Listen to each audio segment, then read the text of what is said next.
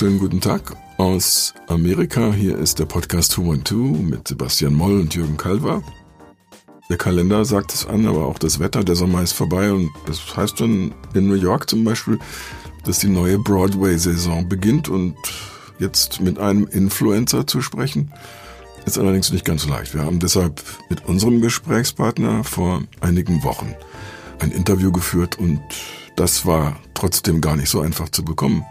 Denn unser Mann, Todd Hames, der ist gar nicht so PR-affin, wie man vielleicht denkt, dass die Amerikaner das immer sind. Und der hat zwar auch einen eng gesteckten Kalender, aber redet auch nicht so gerne über sich selbst und äh, möchte sich auch gar nicht in den Vordergrund drängen.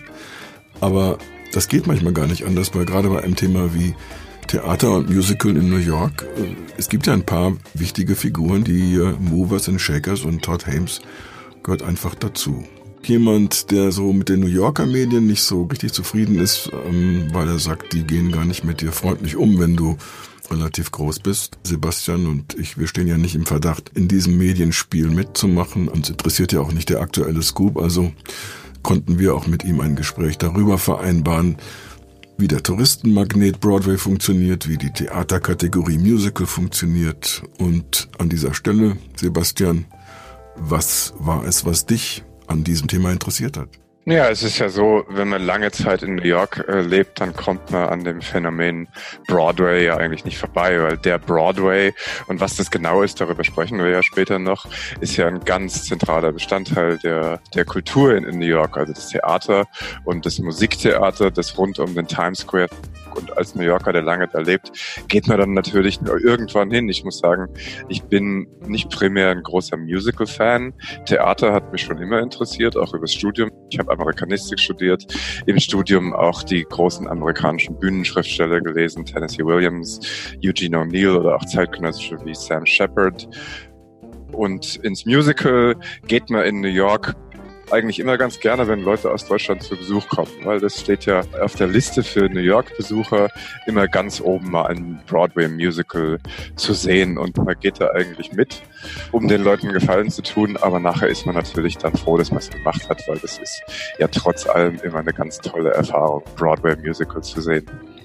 Todd Hames, vielleicht noch ein paar Informationen vorneweg, ist seit 1990 künstlerischer Leiter und wurde irgendwann auch Geschäftsführer einer Einrichtung, die nennt sich Roundabout Theater und hat die in dieser Zeit auch extrem mitgestaltet.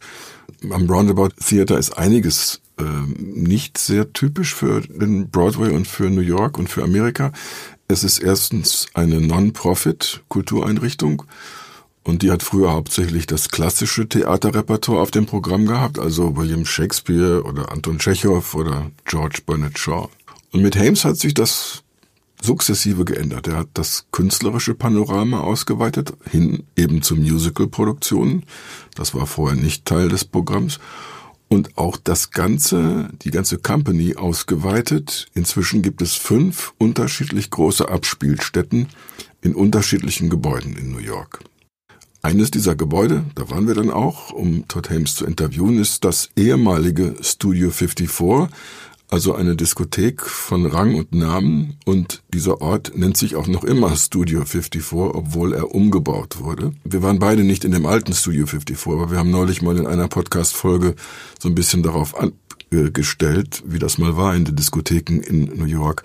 Das ist heute ein sehr großes, schickes Theater Sebastian? Das äh, jetzige Studio 54, das ist ja jetzt schon seit, ich weiß es nicht genau, seit äh, 15 oder 20 Jahren wieder ein Theater. Und es war ja auch schon lange Zeit, bevor da die Diskothek reingekommen ist, das Studio 54. Das war also, ich habe es gerade mal nachgeguckt, das war ein Opernhaus, das in den 20er Jahren gebaut worden ist, was also sehr opulent ornamentiert ist und ausgestattet ist. Also ein unglaublich toller Raum, ein unglaublich tolles Erlebnis. Und Todd Hames hat es ja mit dem Roundabout Theater übernommen, nachdem es lange Zeit leer gestanden hatte und zu seinem alten Glanz verholfen. Also man hat wirklich das Gefühl, in so einem Opernhaus aus den 20er Jahren zu sitzen, gleichzeitig gleichzeitig äh, hat es natürlich diese Aura von Studio 54, von den Disco-Zeiten, von den Club-Zeiten, von den Dekadenten, die man nicht einfach nicht ausblenden kann. Das ist also auch nach wie vor präsent. Ich muss dazu sagen, ich, ich war auch schon ein, zwei Mal in dem Theater, bevor wir äh, ihn da interviewt haben und habe mir da äh, Vorstellungen angesehen.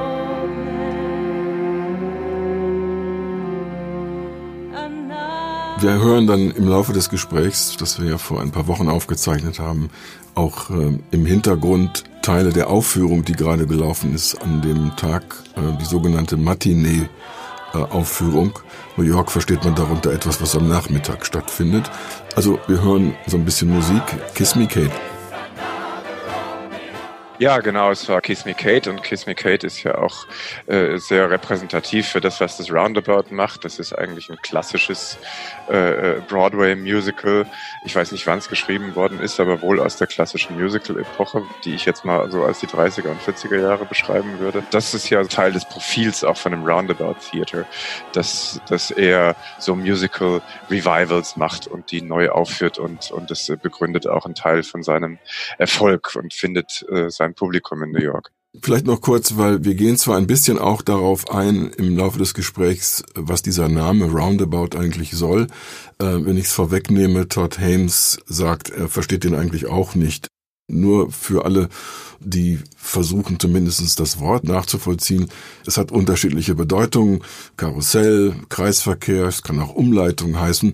Aber bezogen aufs Theater macht es irgendwie gar keinen Sinn. Also nur vorneweg, äh, stört euch im Grunde nicht an dem Namen. Der Name, der ist wichtig. Aber da wir fünf Theater haben, ist sowieso, wenn ihr mal hier in New York seid und euch was anschauen wollt, äh, so viel wichtiger zu wissen, in welches Theater müsst ihr gehen. Die Theater sind unterschiedlich groß, haben unterschiedliches Profil. Auch dazu spricht Todd Hames. Aber wir haben ihn mm, am Anfang mit der simpelsten und direktesten Frage attackiert. Wer sind Sie? let's still ask you first, who are you?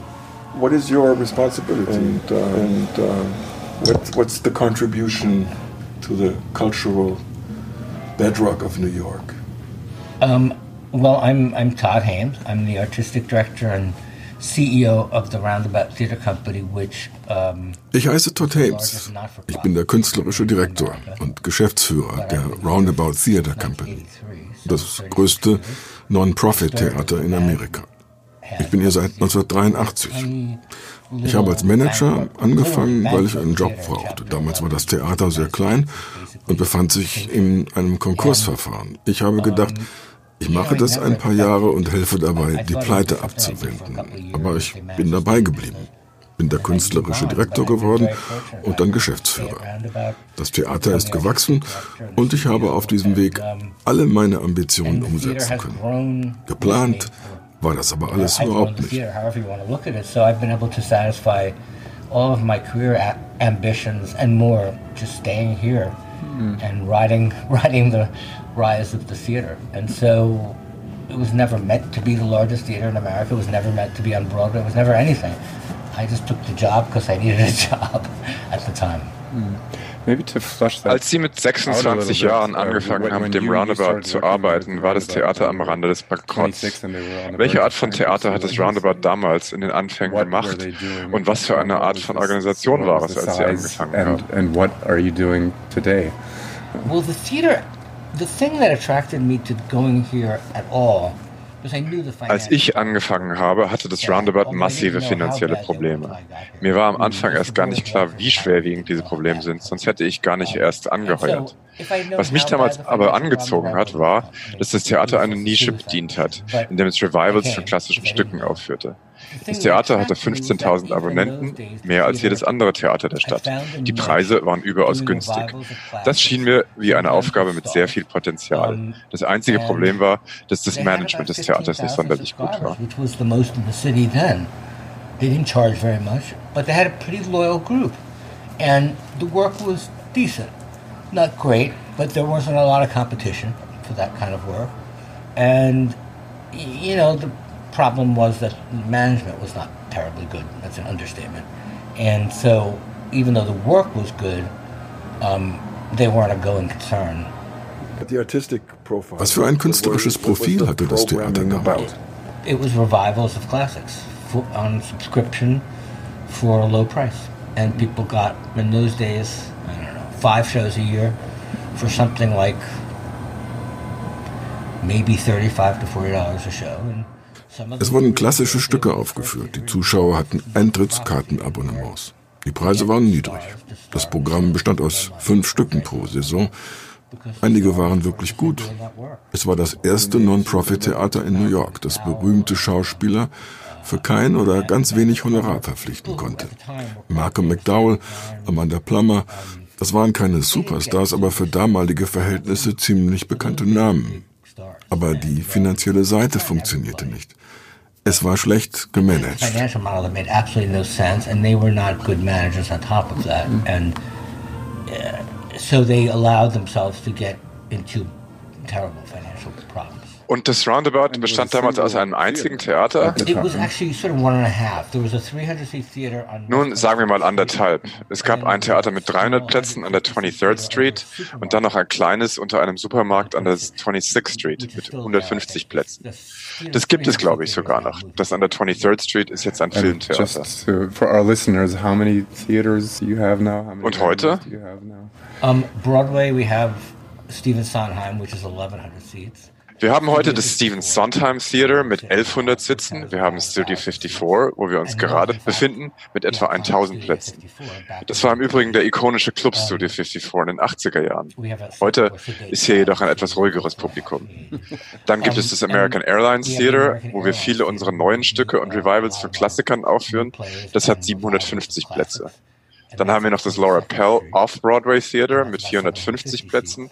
Und dann gibt es unter dem Laura Pell noch ein kleines Theater mit nur 65 Plätzen, das wir die Black Box nennen. Die Black Box nutzen wir dazu, um ganz neue Stücke von jungen, unbekannten Bühnenschriftstellern aufzuführen. Die Schriftsteller sind nie älter als 23 Jahre und das Theater war in den vergangenen Jahren unglaublich erfolgreich unbelievably successful in the past 10 years. It's just das Äquivalent zum Open Mic Konzept in der populären Musik. Popular music. What's amazing is that these kids, and they are kids. I mean, they, the play that we have now was written by a woman who was just turned 23 when she wrote it. Das Stück, das wir im Moment spielen, ist von einer Autorin, die mal gerade 23 Jahre alt war, als sie es geschrieben hat. Es liest sich nicht so, als sei es von einem unerfahrenen jungen Menschen verfasst worden. Es ist so gut wie ein Stück von einem 45-jährigen etablierten Theaterschriftsteller.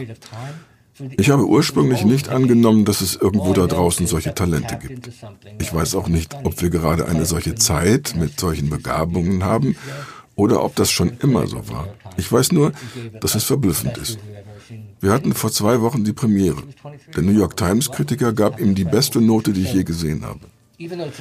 Das einzige Problem mit einem Theater, das nur 62 Stühle hat, selbst wenn wir alle Eintrittskarten verkaufen, verlieren wir mit jeder Produktion 250.000 Dollar.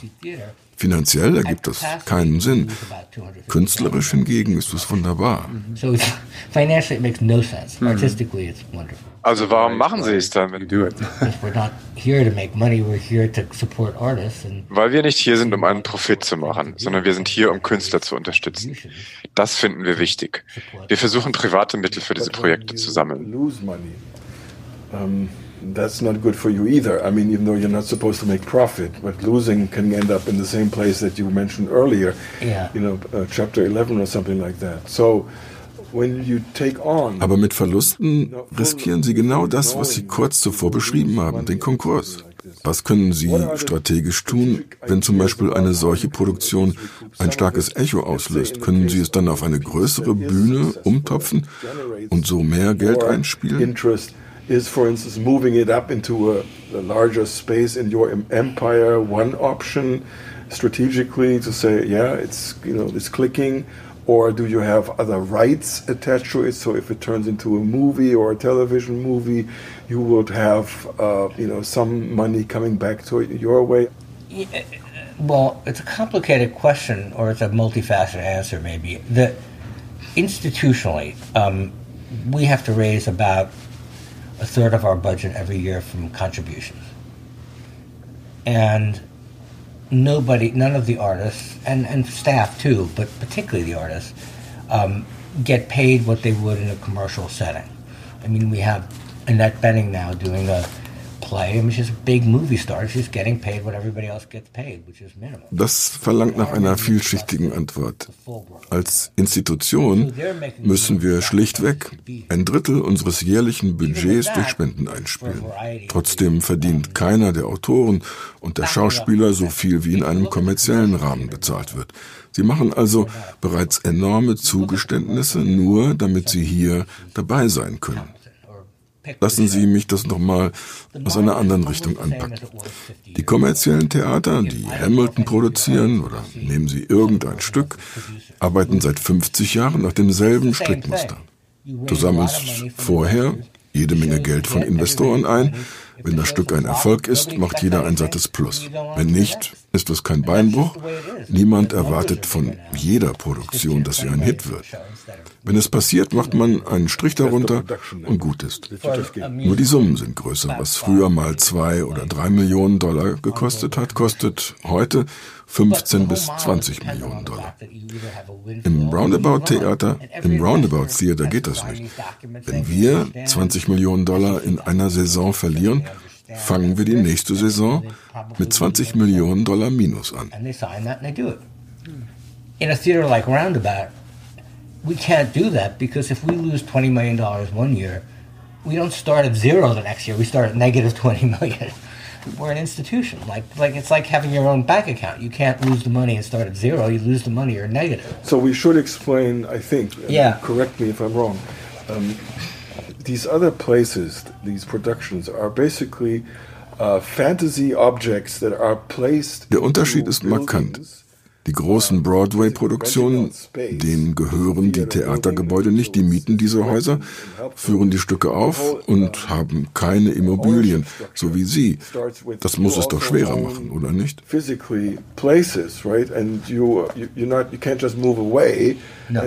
But that's actually a good thing because the commercial theater das ist nicht wirklich von Nachteil. Der Markt der großen Broadway-Theater wird von drei Firmen beherrscht. So wird zu ihrem größten Problem als Produzent eines Musicals überhaupt in eines dieser Häuser hineinzukommen. Und die Mieten sind hoch. Sie warten zwei oder drei Jahre, um etwas auf die Beine stellen zu können. And the rates are very high because it's a, it's a um, seller's market, so to speak. I mean, it's, it's a landlord's market. And now with the product that's out there, people can wait two or three years to get a theater. Even if they have all the money, It takes years. A theater like ours, we control our own property, so we're sort of vertically integrated that way. We produce the product. Wir sind vertikal integriert. Wir haben die Hoheit über die Immobilien und über die Produktion. Aber wir müssen mit den Kosten in der teuersten Stadt der Welt fertig werden. Und überall haben wir beim Stab, beim Sicherheitsdienst mit Gewerkschaften zu tun. Wir haben ein Budget von 60 Millionen Dollar. In manchen Jahren liegen wir bei den Einnahmen darüber, in manchen darunter. It's, it's a lot. And, and so, to answer your original question, we look at the budget as a totality. So let's say it's $60 million for the year. Somehow we look at that and go, we have to do enough single ticket sales, enough subscription sales, and enough contributions to have a chance of getting mm-hmm. close to the 60 million. And some years we do a little better, and some years we do worse. And it's um, when you're dependent on reviews and single ticket sales and celebrities, it's hard. You know, I mean, there's a lot of advantages of size, but one of the disadvantages is that the swings can be, you know, Kiss Me Kate will be our highest grossing musical ever, other than Cabaret, um, which had a much longer run. And it's still, even at the, at the grosses that it has, will probably not actually break even as, as we would define break even, even though it's part of our annual budget. And so it still needs contributions, even Kiss Me Kate, which is a big musical, because it's very expensive for us to produce it. Mm-hmm. So everything is kind of a balancing act. But I'll say one more thing, which sort of goes back to the beginning too. It, should I say a word about what not-for-profit theater in America is? I think that would be that would be very helpful. Ja, erklären Sie uns das doch bitte. That the roundabout is a non-for-profit and why you, you you chose to stay in that. The theory of the not-for-profit theater is the same as the theory of any not-for-profit institution in America, without making any value judgments. How some institutions might kind of skirt the meanings of it. Das Non-Profit-Modell für das Theater hat in den USA seinen Ursprung erst in den 50er Jahren. Das ist kein besonders altes Phänomen. Die Theorie dahinter ist die gleiche Theorie wie hinter jeder Non-for-Profit-Organisation. Das bedeutet nicht, dass man kein Geld verdienen darf. Es bedeutet lediglich, dass keine einzelne Person vom Erfolg der Institution profitieren darf. It's really administered both by IRS and by the state. Is that you're supposed to be some version of an educational or religious institution die Gesetzgebung definiert in den USA Non-for-Profit als eine religiöse oder eine Bildungseinrichtung. Man ist dazu verpflichtet, im weitesten Sinne etwas in diesen Bereichen zu tun. Im Gegenzug dafür bezahlt man keine Einkommenssteuer, man zahlt keine Immobiliensteuer und vor allem darf man Spenden entgegennehmen, die steuerlich absetzbar sind. Religionen und andere kulturelle Einrichtungen haben es schon lange getan. Im Theater hat es, wie gesagt, erst vor ungefähr 70 Jahren angefangen that, but the not-for-profit theater is only 70 years old. Staatliche Subventionen gibt es nicht. Uh, when I started, there was significant um, money from the National Endowment for the Arts going to not-for-profit theater, and really significant money from the New York State Council on the Arts. All gone, almost all of it gone. We get less than 1% of our budget from governmental agencies, although the city has been quite supportive with capital money, you know, for real estate projects and stuff. But in terms of the annual budget. Als ich angefangen habe, gab es das noch, aber das ist längst vorbei. Nur die Kommune New York hat uns, wenn es um die Finanzierung von Gebäuden und Bauprojekten ging, unterstützt. Anders als in Deutschland oder Großbritannien, wo die Theater öffentliche Zuschüsse bekommen, was ihnen erlaubt, größere Risiken einzugehen. Mit dem Underground-Programm haben wir uns vor elf Jahren einfach mal vorgetastet. Wir bringen zwei Produktionen im Jahr heraus, aber es gäbe genug an Talent, um vier pro Jahr zu machen. Nur können wir uns das nicht leisten, so viel Geld zu verlieren, also machen wir zwei. Es gibt so viel an Talent, was erstaunlich ist und aufregend. Und das treibt mich ständig an. And then there are the bigger theaters which certainly do good work, like ours, but can't take quite the level of artistic risk because the costs are so much higher. So going back to what we were talking about initially, I feel it's kind of our duty to support artists. There's so much talent. So my goal is to do as much as we possibly can afford to do and hopefully be judicious in how we do it and who we do it with. So when we started this new play program 10 years ago, 11 years ago at the Underground, we sort of tiptoed into these. And I didn't know that all these incredible writers at, under the age of 26 would be writing these incredible plays. And it, so it's happened. And now we do two a year. And we could do four a year. I mean, there's enough talent out there to do four great new plays just at us. We can't afford to lose that much money, so we do two. And we'll do it as long as we can do it. If we can ever afford a third, we'll do a third. Because there's so much good work out there. Mm-hmm. And it's kind of astonishing and mm-hmm. exciting. That keeps me going. Mm-hmm. But the money keeps me worrying most days. So you're talking a lot about the business side now, but your your your title or self-given title is Sie reden jetzt viel über die geschäftliche Seite. Ihr offizieller Titel ist aber künstlerischer Direktor. Wie beeinflusst denn der gesetzliche Bildungsauftrag Ihre künstlerischen Entscheidungen? Well, there are two aspects to this whole educational thing, mm -hmm. which is true probably of, of most theaters in New York and and around the country where there are incredible not-for-profit theaters. Der Bildungsauftrag hat zwei Aspekte. Der Staat definiert den Bildungsauftrag sehr breit. Es reicht eigentlich, mit Künstlern zusammenzuarbeiten, ehrgeizige Arbeit zu machen und diese zu einem vernünftigen Preis an die Öffentlichkeit zu bringen. Es gibt aber auch noch einen zweiten Aspekt. Wir haben das größte Bildungsprogramm, das es an Theatern in der USA gibt. Wir geben ungefähr 5 Millionen Dollar pro Jahr aus, um an Schulen zu gehen, Kindern Theater beizubringen, mit ihnen Stücke einzuüben is considered educational work. So there's that part of it.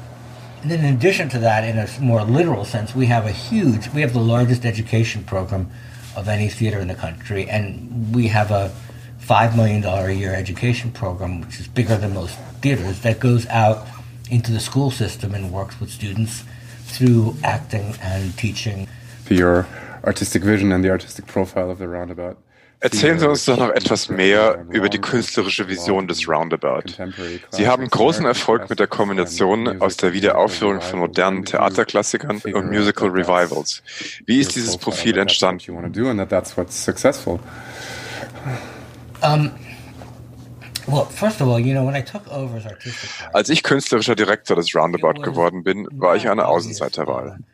Konventionellerweise werden Regisseure künstlerische Direktoren in Theatern. Es war damals etwas heretisch, von der Geschäftsseite auf die künstlerische Seite zu wechseln. Ich habe den Vorstand darum gebeten, mir eine Chance zu geben, nicht weil ich arrogant war, sondern weil ich dachte, ich könnte da einen echt guten Job machen.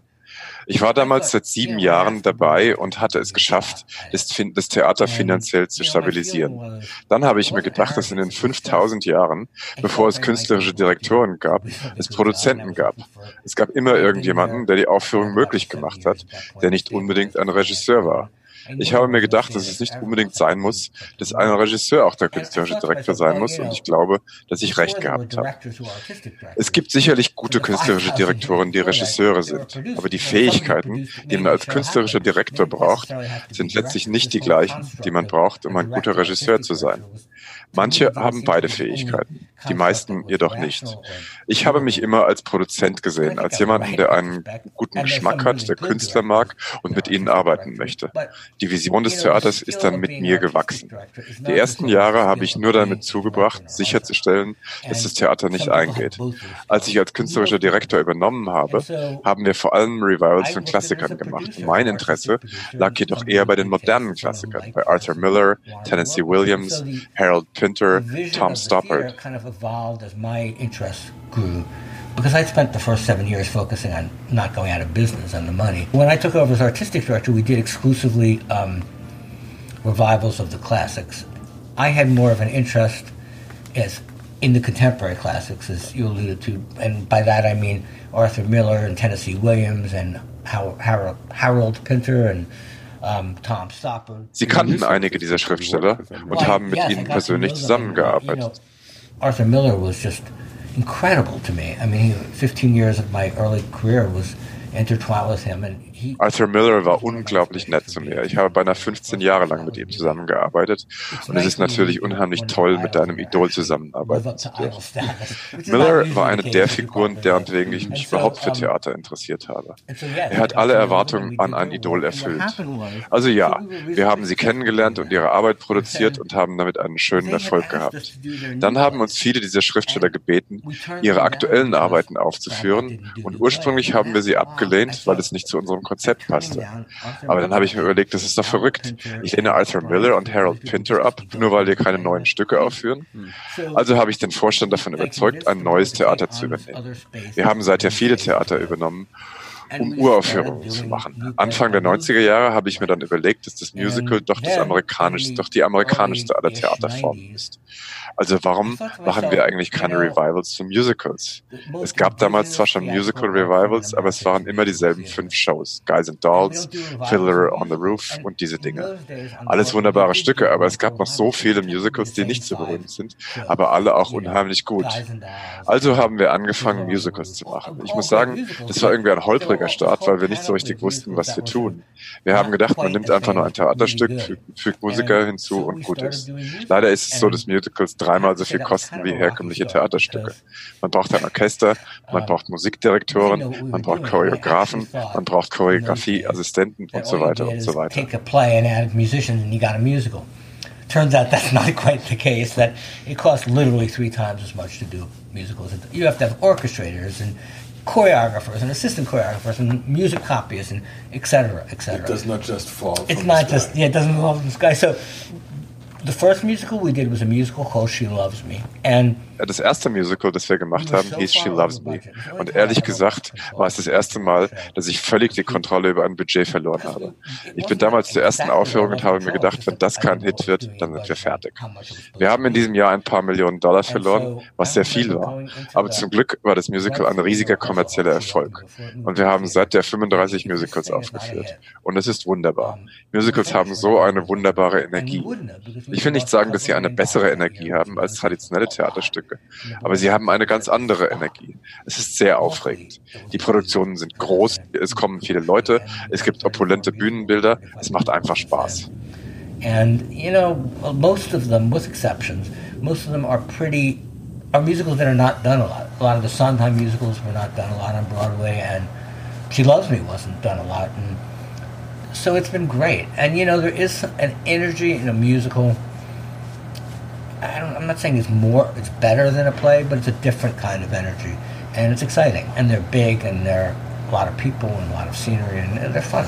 I'd love to. Uh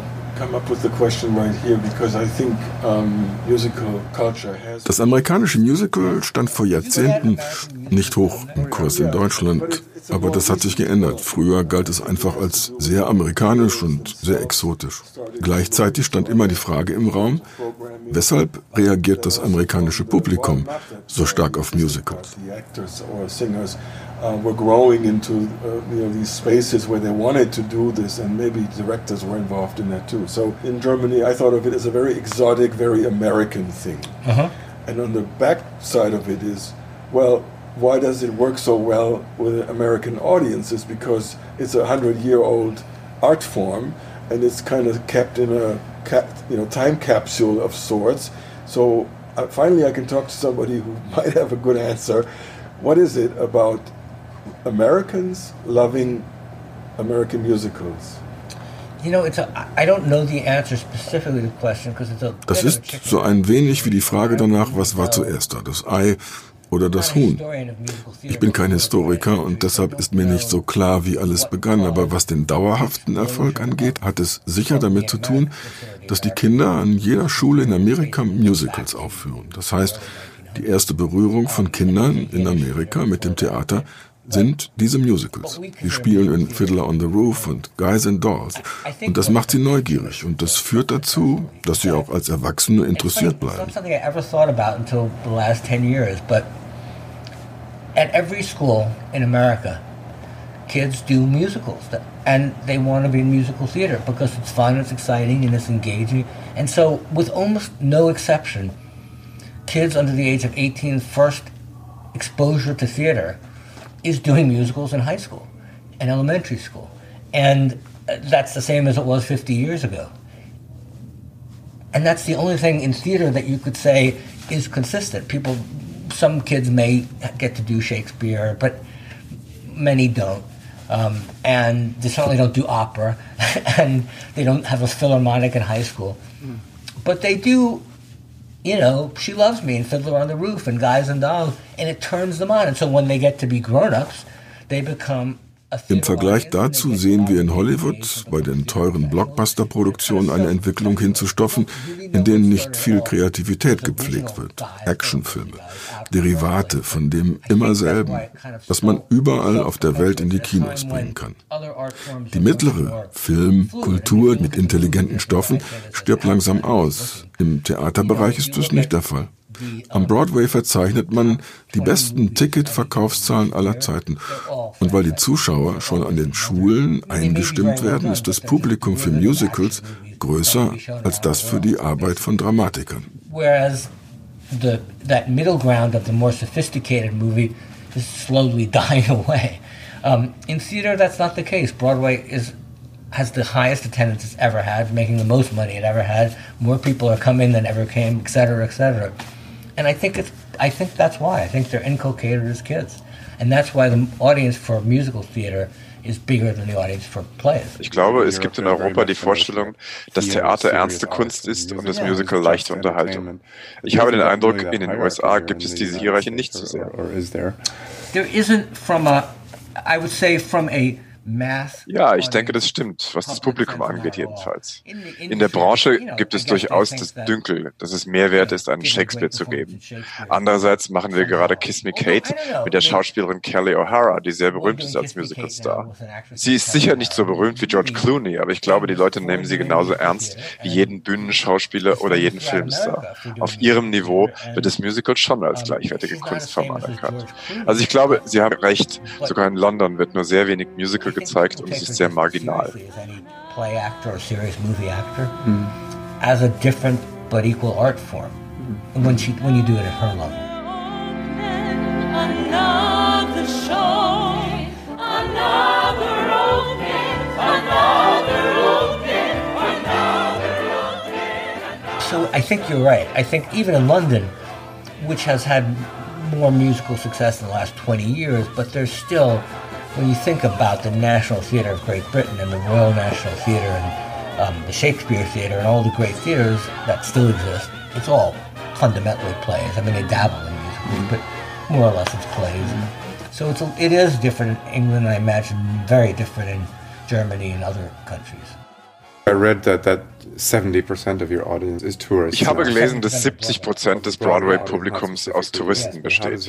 Wie beeinflusst das Ihre Programmgestaltung? Honestly, look, I have to divide my thoughts on that into what's good for Broadway and what's good for Roundabout. Uh-huh. What's good for Broadway is these tourists are great Nun, da muss man unterscheiden, was gut ist für den Broadway und was gut ist für das Roundabout. Für den Broadway sind die Touristen wunderbar. Sie gehen zu den großen Produktionen, die halten den Laden am Laufen. Und sie kommen alle paar Jahre zurück, um sich Wicked anzuschauen. Für uns hingegen ist es fürchterlich. Das Theaterpublikum im New Yorker Raum das wahrscheinlich gebildetste Publikum in Amerika schrumpft stetig. Ich bin mir nicht sicher, warum das so ist. Ich glaube aber nicht so sehr, dass das Publikum die New Yorker sind, die mit der U-Bahn an den Times Square kommen. Es sind mehr Leute in New Jersey und Westchester, die heute auf Netflix und Amazon Prime hervorragende Programme bekommen, die keinen Grund mehr haben, sich aufzuraffen und in die Stadt zu fahren, keinen Parkplatz zu finden, sich durch die Massen zu quälen und dabei ein Vermögen auszugeben. Sociological issues. I think the audience. Too much wicked. well, I think I think it's two things. I think, and this is just my speculation. I think that it's not so much the Manhattanites who take a subway and get out in front of the sub theater. If you're sitting in New Jersey or in Westchester County and you're sitting in a chair watching this giant TV that has 400 channels, a lot of which is doing really good work. I mean, cable television, the quality of the work has improved dramatically. Um, and you think to yourself, okay, I could sit here and watch this, or I could get into my car, drive for an hour, not be able to park, pay a fortune, not be able to walk on the street because it's crowded, to see a play, and then get out and go through the same process all over again. I'm not sure that it's irrational to assume that a lot of them would just soon sit there. I don't. I'm not happy about it, but I sort of get it. Um, and so between kind of the the part of it that has to do with people's attention span getting less and watching television and all that, and the logistics of getting to Broadway, I think it probably has turned off a fair number of tri-state area ex-theater goers. Can we even go further? Does this model Hat Broadway womöglich nur so lange überlebt, weil es ein Cluster ist, ein Bündel an Attraktionen mit hohem Freizeitwert? One or two theaters uh, here in New York. It might be as good as it gets. Um, it yeah, would not even create mass. yeah it wouldn't even create the magnetic force that it seems to have it's a critical mass and it is but what i found uh, uh, what i found which is understandable in america but still disturbing to me both for selfish reasons for the institution and not selfish reasons just because i think it's not a good thing is that people around the country like what's familiar. And so when they come to New York City, they you would think, and I thought 25 years ago, Man kann das alles ganz gut verstehen, aber es ist verstörend und das aus eigensüchtigen Gründen bezogen auf uns, aber auch generell, weil es einfach nicht gut ist. Amerikaner mögen das, womit sie bereits vertraut sind. Ich habe vor 20 Jahren nicht gedacht, dass Menschen als Besucher nach New York kommen und nicht all die großartigen Restaurants auf der 8. und 9. Avenue ausprobieren. Die sind nicht teuer und bieten wirklich gutes Essen und sie machen einen Teil des Charakters von New York aus. Dass die Besucher all das viele Geld ausgeben und in New York in ein Kettenrestaurant wie Olive Garden gehen, aber aus demselben Grund kommen sie, um sich ein Musical wie Wicked auch noch zum dritten Mal anzuschauen. Nichts gegen Wicked, aber muss man das wirklich dreimal anschauen, wenn es 50 andere Dinge gibt, die man ebenfalls besuchen kann? Why to see everything that Disney does, whether it's good or not. It's all about comfort and familiarity. I don't know if that's unique to Americans or not. I have no idea. All I know is it's it's an issue that it seems to exist, and I don't, you know, it's not good for our business as someone who does slightly more sophisticated mm-hmm. work. and it doesn't make me happy in general about the country, just on a purely personal level. Nothing I can do about it. But it's been fascinating for me to watch this phenomenon. Because you're more of a type of going for an adventure. Yeah, we're more of a boutique, you know, where you want to. Sie sehen das Leben mehr als Abenteuer. Sie wollen etwas kennenlernen, was Sie noch nicht kennen. Ah, und nicht die nächstgelegene McDonalds-Filiale anlaufen. Man hat am Times Square tatsächlich die größte McDonalds-Filiale in Amerika eingerichtet. Ich dachte damals, glaubt ihr wirklich, die Leute kommen nach New York, um dahin zu gehen? Meine Güte, wie falsch habe ich das eingeschätzt? It is what it is, but I don't have to be happy about it. So, you, so beyond Sie vermissen also auch den alten Times Square. Well, you know, it's hard for me to say because it was so much better for our business, ironically, in the old days. It was, look, not being safe is not a good thing. Um, this is just sort of the other, it's become Disneyland, you know, and um, I'm always, the few times I've been to Las Vegas, I'm always fascinated by the fact that Das ist ein bisschen schwer zu beantworten. Ironischerweise war der alte Times Square für unser Geschäft sehr viel besser. Aber natürlich ist es nicht gut, wenn man ständig Angst haben muss, überfallen zu werden. Andererseits haben wir jetzt das andere Extrem. Jetzt haben wir ein Disneyland. Die paar Male, in denen ich in Las Vegas war, hat mich immer fasziniert, dass es Leute gibt, die dort im Paris Hotel absteigen und dann denken, dass sie tatsächlich Paris erlebt haben. Für mich ist das der Horror. Der Times Square ist auch ein bisschen so heute. Die Leute kommen in den Times Square und glauben, sie haben New York erlebt. Experience light, you know? I'd like to talk about Ich möchte mit Ihnen ein wenig über Stars sprechen. Es gelingt Ihnen immer wieder Hollywood-Stars für Ihre Stücke zu gewinnen. Sie haben gerade Annette Bening gehabt und Ethan Hawke. Wie wichtig ist das, um Publikum anzulocken und wie schaffen Sie es, diese Leute zu gewinnen? It's more and more important as the play audience becomes more finite, shrinks. And as we have to sell more tickets than we had to sell 10 years ago in single tickets, um, having a, a star is critical. It really is.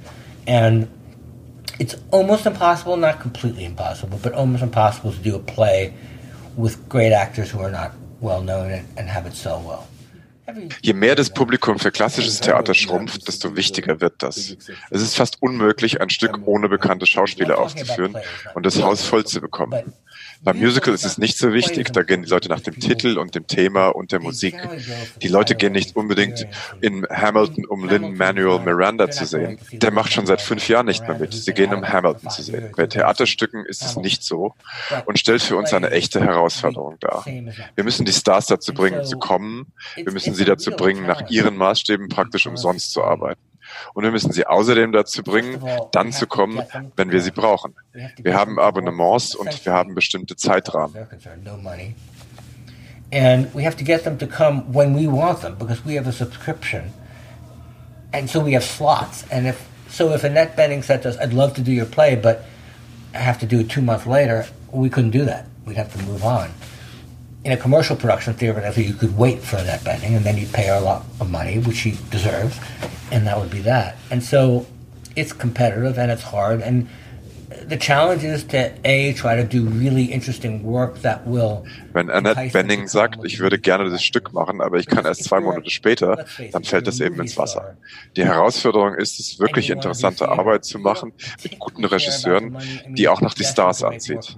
Es ist doch so, wenn du ein Filmstar bist und du Theater machen willst, dann gehst du nicht in erster Linie, um Geld zu verdienen. Es geht darum, gute Arbeit mit einem guten Regisseur zu machen. Also versuchen wir das hinzubekommen. Aber einfach ist es nicht. Most of these people coming back to theater is the experience doing what they consider to be great work, whatever that material is, and doing it with directors and other people that, that turn them on. And so we try to do that and we try to get them, but it is hard. Um, One of the things that comes to mind when you explain a, a little bit about this, um, the, the matching of these different uh, parts, right? You mentioned one example that somebody only has time then, but then you don't have a slot, right? in the movie business Diese Schwierigkeit, viel beschäftigte Künstler mit Zeitplänen zu koordinieren und abzustimmen, hat im Filmgeschäft dafür gesorgt, dass mächtige Agenten anfingen, Drehbuchautoren, Regisseure und namhafte Filmschauspieler in ganzen Paketen zusammenzuschnüren. Literaturagenten spielen eine ähnliche Rolle als Makler unterschiedlicher Interessen. Wie sieht es bei Ihnen aus? Fügt sich, wenn es klappt, alles eher zufällig? almost accidental when things work and match and come together.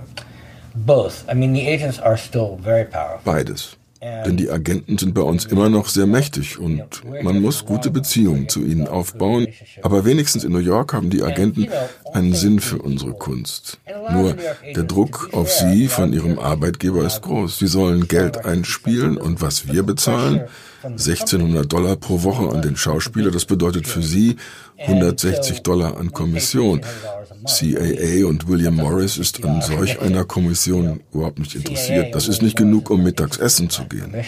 We pay actors sixteen hundred dollars a week, and they get ten percent of sixteen hundred, which is not even lunch money. That's why Mike Ovitz started. Deshalb hat der Überagent Michael Ovitz angefangen, Kunst zu sammeln. That's another story, but but um, but it is true that Mike Ovitz changed the entire industry because when I started agenting es stimmt, Michael Ovitz hat die gesamte Industrie verändert. Als ich angefangen habe, waren Agenten noch so etwas wie Gentlemen. Sie haben ihre Klienten als Langzeitklienten betrachtet, mit denen man 40 Jahre zusammenarbeitet.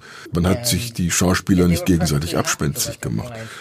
Das hat sich mit Michael Ovitz und CAA total geändert.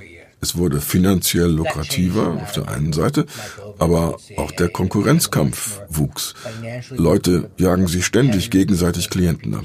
Da entwickelt man Mitleid für die kleineren Agenten. Das ist traurig.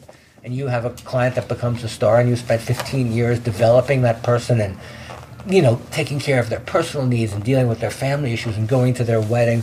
Then they have a hit show or a hit movie or a hit TV show, and every big agency wants them. And usually they leave. And it's kind of, I've watched that happen, and it's sad because these people are wonderful agents, but that's the game now. Mm-hmm. And so it's very competitive, and the agents have a great deal of power, and you have to depend on them to understand that certain of their clients find theater personally enriching, and when their agents facilitate that, they're happy with their agents. And when their agents don't even pass on the offer from a theater, they're not so happy. Mm-hmm. And um, it's a hidden but very important part of Aber es hat einen verborgenen Einfluss auf ihre Arbeit. Wir jedoch wissen rein gar nichts darüber und wie es beeinflusst, was sie auf die Bühne bringen. But, but the, the nitty gritty of everything else behind it, and that's probably on your table all day long, right? I mean, I spend probably 40% of my time on Rund 40 Prozent meiner Zeit verbringe ich mit diesem Thema, mit Casting. Bei nagelneuen Stücken gehen wir dem aus dem Weg. Dafür holen wir dann nicht Stars, sondern einfach die bestmöglichen Schauspieler.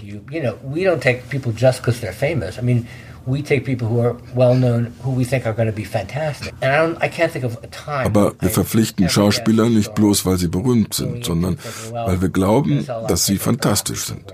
Das schützt uns davor, jemanden zu engagieren, der vielleicht in einem anderen Bereich sehr gut ist, das aber nicht unbedingt hier bei uns auf der Bühne schaffen wird und der dann also besser nicht Hamlet spielen sollte.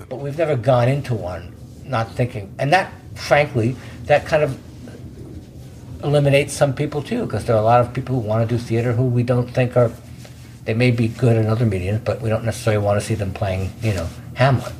Um, so It's a lot. Wie viel Energie müssen Sie eigentlich dafür aufwenden, die Stars bei Laune zu halten? Well, I try to, we try to create an environment that is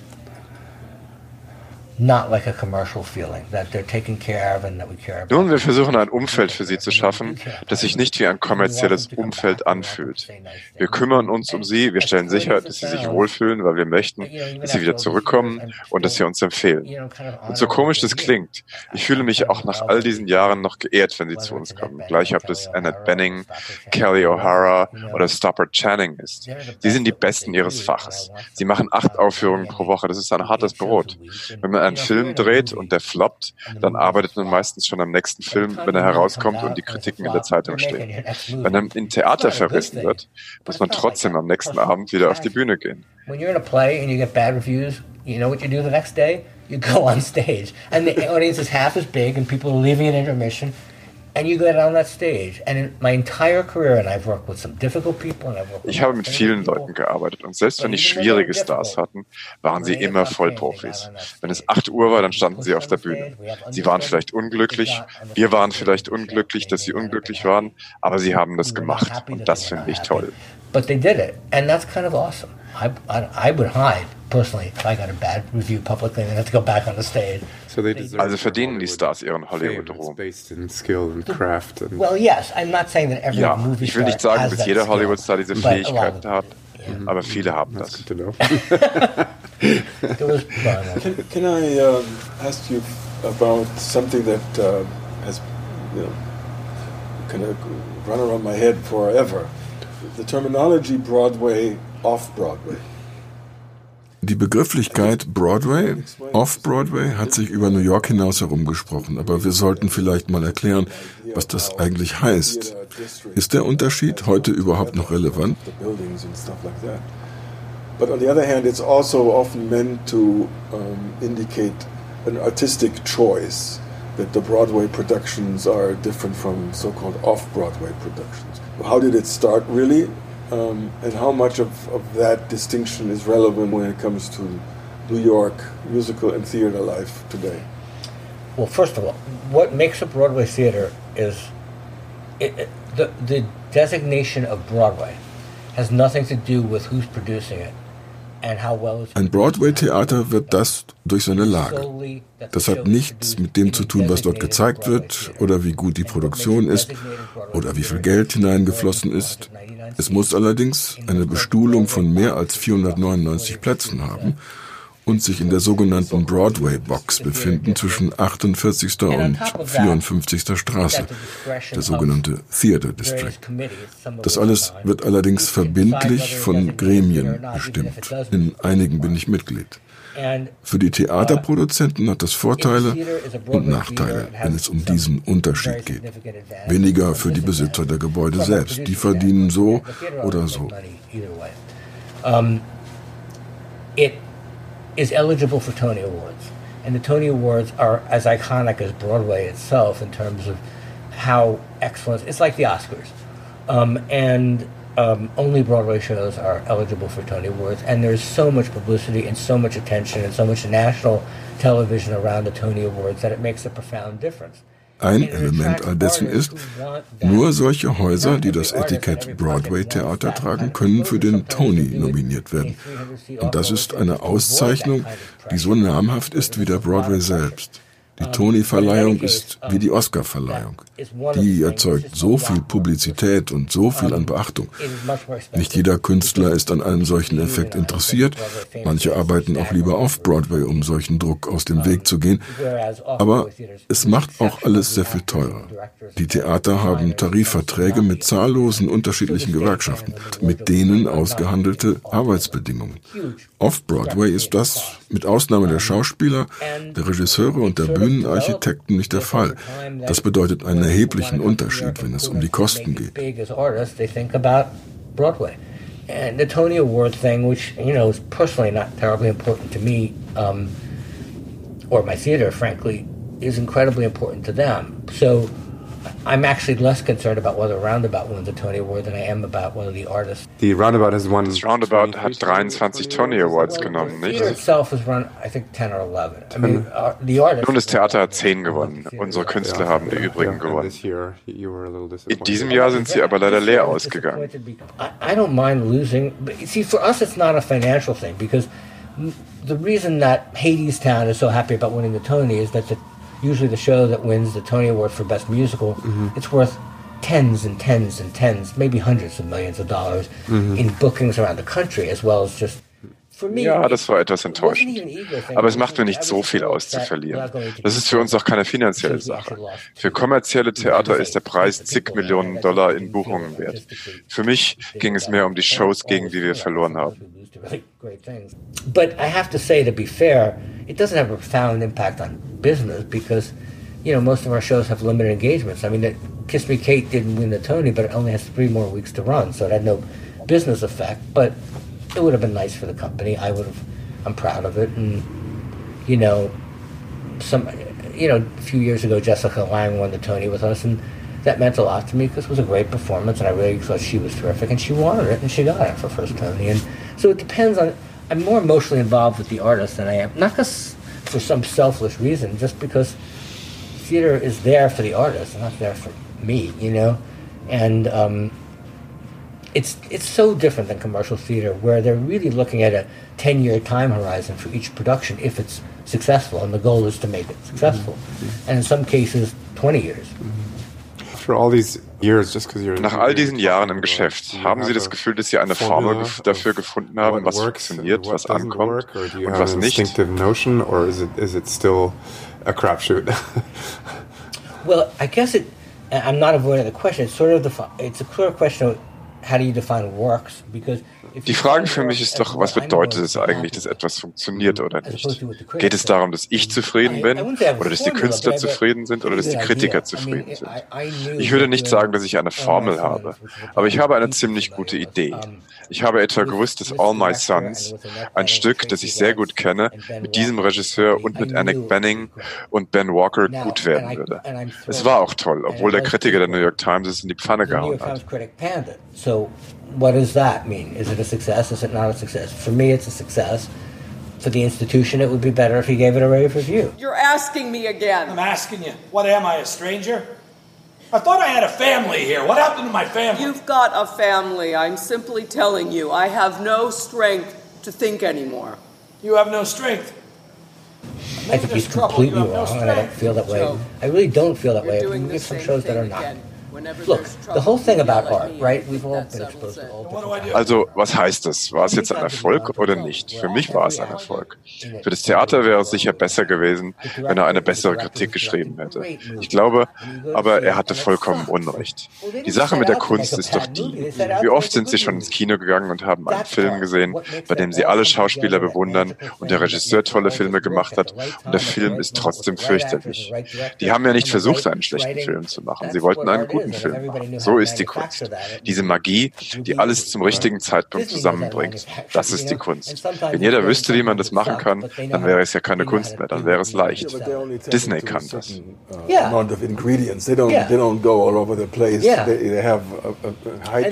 Disney, die machen so viel Kompromisse, wenn es um Kreativität geht. Dort geht man keine Risiken ein. When it comes to what audiences would probably go for. Right. Yeah, but but that means they compromise on the artistic side because they don't do things that are risky, right? No, I would say not. Nein, aber nicht, dass sie nicht gute Arbeit geleistet haben. Aber auch nicht immer. Man denke nur an die künstliche Stadt namens Celebration außerhalb von Orlando. Oh yeah, I heard about that. I also want to see that place. Not always all that. Does that still exist? Oh sure. Die gibt es noch immer. Uh, Durchaus. Es ist auch nicht heruntergekommen. Ich bin da vor ein paar Jahren gewesen, um mich selbst davon zu überzeugen. Aber was Sie da finden, ist eine Idee, die nicht eingelöst wurde. One of the reasons why you are not as famous as, let's say, some other places in the creative world. Was ist der Grund, weshalb Sie all dem Erfolg zum Trotz nicht so berühmt sind wie andere im kreativen Milieu? Sind Sie zu zurückhaltend? Oder liegt es an der Struktur der Company? Oder liegt es am Namen selbst? Roundabout? Um, is it all of the above? Is it that you don't send out enough traveling uh, productions? Um, I mean, the, the name itself, Roundabout Theater, has a has a good sound to it, right? Yeah, but I, I don't think, means, but I don't think it's it's full of imagination. It, it, it it's not attached to anything in particular. I've never liked the name because I don't know what it means. It has nothing to do with theater and around. I have no idea what it means. The guy who started the theater told me once. Ich habe den Namen nie gemocht. Ich weiß nicht, was er bedeutet. Mir hat der Mann, der das Theater gegründet hat, vor 35 Jahren die Entstehungsgeschichte mal erzählt. Aber an alles, was ich mich erinnere, ist, dass es überhaupt keinen Sinn ergab. Es kommt darauf an, wie man Berühmtsein definiert. So viel daran ist Branding. Wenn Disney ein Musical produziert, dann wird das bekannt dafür, dass es Disney auf die Bühne gebracht hat. Die können tun, was sie wollen und verkaufen das Theater aus. Oder beim Lincoln Center Theater. Der Name ist vermutlich Hunderte von Millionen Dollar wert. Da erfährst du im Windschatten der Metropolitan Opera und vom Ballett und der Architektur der Gebäude. Warum nicht? Sie leisten gute Arbeit. Für uns mit den vielen Gebäuden an unterschiedlichen Orten und ohne zentralen Roundabout, das hilft nicht. Und ich bin kein Showmensch. Das hilft vermutlich auch nicht. Aber ich kann nicht meine Persönlichkeit ändern und eine richtige Branding-Kampagne auf die Beine zu stellen, kostet so viel Geld. Das informierte Publikum kennt uns. Für einen großen Teil der Besucher allerdings bedeutet es sowieso keinen Unterschied. Sie sind wegen eines bestimmten Stücks gekommen. Sie waren in einem ganz bestimmten Theater. Sie waren am Broadway. Das ist das, woran sie sich hinterher erinnern. And I'm not a very showy person, I don't pretend to be, and probably that doesn't help any either. But I can't change my personality. I found because we've we've done some kind of forays into trying to get brand recognition. It, it's really hard. Um, to do a really a real branding campaign costs so much money to have an impact on people, and even then, sometimes it doesn't work out. We have remember that when they come to the American Airlines Theater, they ha- they know the name of the show. They know they have to go to the American Airlines Theater. To try to get the roundabout name to push through that is really much harder than I thought going into this 20 years ago. Because, I mean, when you walk into the American Airlines Theater, let's say everything says roundabout, roundabout, roundabout. Then you sit down before any of our productions, and there's an announcement saying, "Welcome to the Roundabout Theater, New York's largest not-for-profit theater. We have all these shows, blah blah blah. Enjoy the show."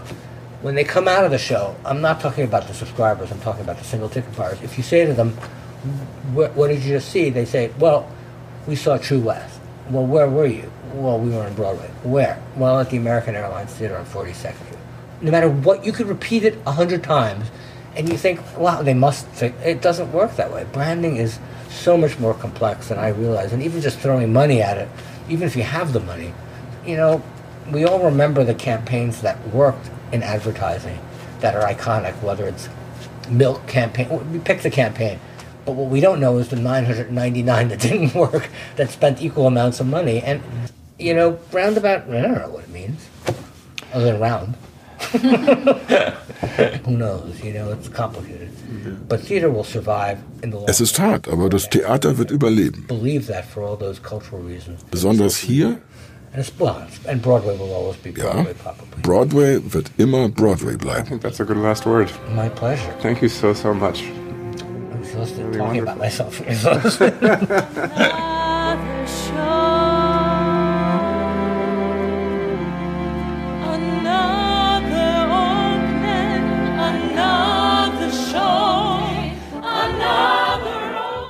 Dann als aller, allerletztes Wort in diesem Podcast, lieber Sebastian, dann erzähl uns doch bitte mal, was Leute, die in diesem Herbst nach New York kommen, woraus sie im Roundabout Theater alles auswählen können. Wie gesagt, das äh, Roundabout Theater, das spielt ja auf fünf verschiedenen Bühnen. Aber ich würde gern ein Stück rausheben, was jetzt auch von den Kritiken im Vorfeld schon hoch gelobt wird und wo auch Todd besonders äh, stolz drauf ist und wo er sich besonders darüber freut. Und zwar ist es das Stück The Rose Tattoo. Das ist äh, ein Theaterklassiker von Tennessee Williams, wurde 1951 am äh, Broadway uraufgeführt, wurde dann 1955 auch äh, verfilmt, unter anderem mit Anna Magnani und Burt Lancaster. Es ist die Geschichte von einer italo-amerikanischen Witwe im amerikanischen Süden in Mississippi, die in so eine tiefe Depression äh, verfällt und in diesen Strudel ihre Tochter mit reinzieht. Also so ein, so ein klassisches Psychodrama, äh, wie man das von Tennessee Williams auch ganz gut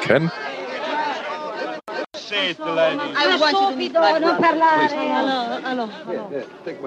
No, just find me the father. no? Uh, this is the bachelor brother I talked to you about. In der Hauptrolle ist Marissa. Tomei, die äh, unter anderem zwei Oscars gewonnen hat für, äh, ich glaube, der erste war für den Film My Cousin Vinny 1992 und in jüngster Zeit spielt sie in solchen Superhero-Filmen wie Spider-Man und The Avengers mit. Also es ist bestimmt ein ganz spezielles Erlebnis, sie auf der Bühne in dieser komplizierten Charakterrolle zu sehen. Also das wäre mein Tipp, wer in diesem Herbst an den Broadway gehen will und ins Roundabout Theater. Wunderbar. Dann haben wir heute äh, mal einen Streifzug durch den Broadway hinbekommen und äh, können auch vielleicht noch schauen, ob wir in den Show Notes noch was verlinken. Ich habe ähm, ein paar Videos gesehen, äh, zum Beispiel die hinweisen auf äh, PBS-Produktionen, die auch die Geschichte des Broadway ein bisschen durcharbeiten. Das haben wir ja heute überhaupt nicht äh, getan. Aber das können wir vielleicht dann noch irgendwo den Leuten als kleine Tipps noch geben.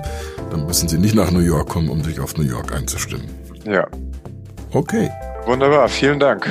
Ja, danke dir und äh, bis bald. Ja, tschüss. Okay.